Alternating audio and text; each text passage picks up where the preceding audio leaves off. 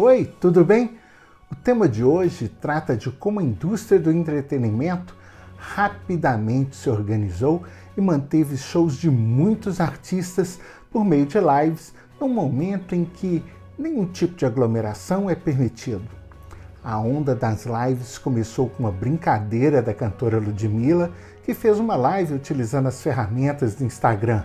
Ela cantou alguns sucessos e deixou até o celular cair. Mas realmente foi um sucesso. Rapidamente, muitos seguidores estavam online, incrementando a audiência. Isso aconteceu no segundo dia de isolamento. Na mesma semana, numa quinta-feira, Ivete Sangalo fez uma live curta também no Instagram e começou a conversar com seguidores por volta de 11h30 da noite.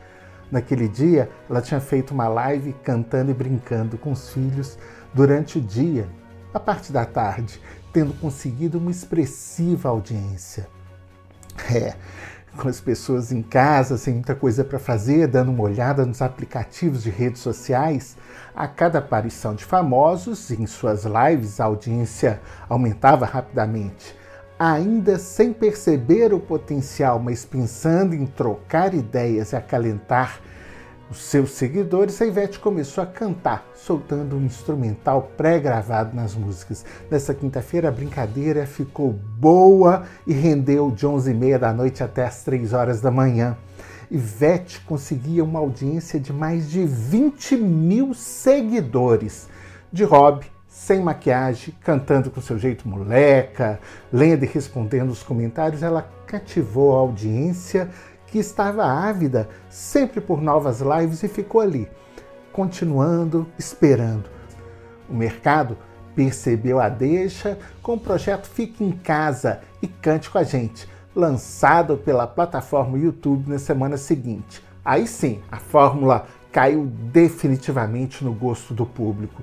Não tardou para a própria TV Globo iniciar uma série de lives transmitidas no seu canal aberto e também no Multishow. O formato tinha se profissionalizado e ganho milhões em patrocínio. As lives já nasceram com o propósito de angariar fundos para ajudar as pessoas e algumas causas e ao mesmo tempo render patrocínios milionários que permitiram cabeamento fibra ótica, contratação de streaming, de produtores especializadas nesse tipo de produção. O mercado de entretenimento dava uma guinada e as empresas de mídia online oferecendo patrocínios em pacotes de todo tipo de artistas, dos mais famosos aos mais desconhecidos. Cotas de patrocínio a partir de 5 mil reais, com algumas de até meio milhão de reais. A oferta é de muito merchandising e pelo menos três horas de shows e entretenimento com o público cativo. Artistas como Diogo Nogueira fecharam cotas que viabilizaram projetos de lives todos os domingos, a partir de sua casa e vou te falar que até o rei Roberto deu ar da graça por duas vezes na tela da Vênus Platinada. É, na última delas foi o, o Dia das Mães. Dia em que a Ivete realizou uma outra live, dessa vez muito mais intimista, sem aquela super produção pro Multishow, lá da varanda da casa dela, num condomínio de luxo no litoral baiano. Com as lives, o setor mobilizou-se em favor de quem trabalha na indústria do show business, mas não aparece. O JQuest inaugurou um modelo de live em canal próprio no YouTube, esticada depois para TV paga. Toneladas de alimentos foram arrecadadas para ajuda de profissionais que trabalham com as bandas, como assistentes de palco, de produção e que, com shows suspensos, estavam sem trabalho nem renda. Esse movimento, logo a partir da segunda semana de isolamento, foi extremamente importante para o que viria depois e se estabeleceria. Para se ter uma ideia do volume de dinheiro que circula nas lives no setor, só o setor de sertanejo, por exemplo, que é quem mais movimenta essa economia. E um dos shows já chegou a movimentar só em merchandising mais de 5 milhões de reais. Gustavo Lima, de 30 anos, é um dos super campeões, levantando 500 mil em doações entre dinheiro, alimento, máscara, álcool em gel, Jorge Mateus e Marília Mendonça são outros dois monstros que têm um alcance, uma arrecadação de donativos enorme. As plataformas como Deezer informam que depois da super live do Gustavo Lima, houve um aumento no consumo das músicas digitais da ordem de 40% no domingo pós o show, em relação aos outros domingos, né?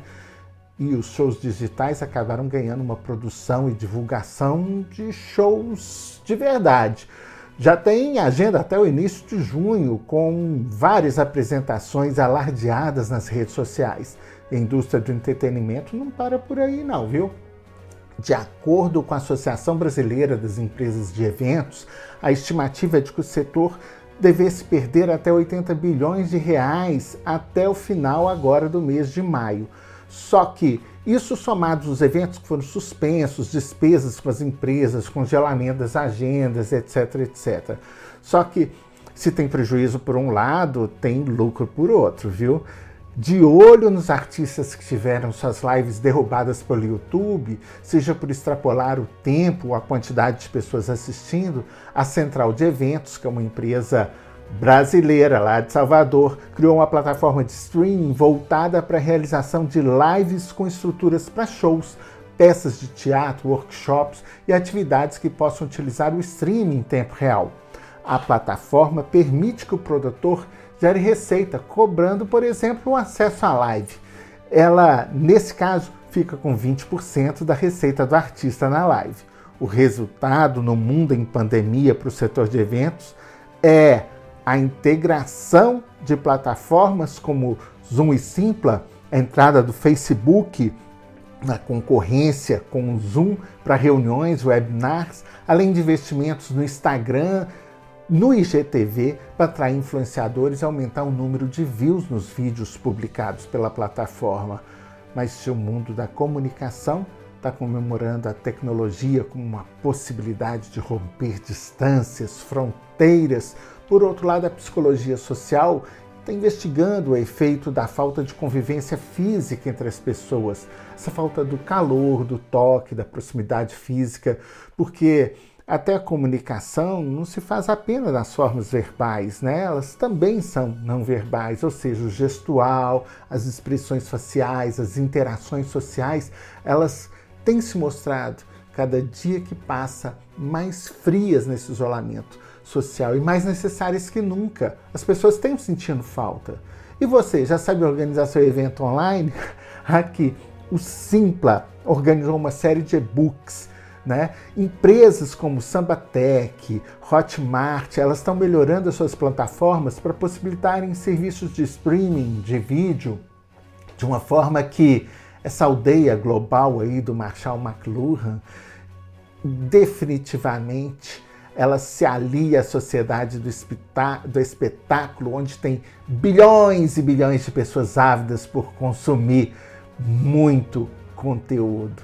O nosso tema de hoje vai terminando por aqui e eu espero por vocês no próximo programa.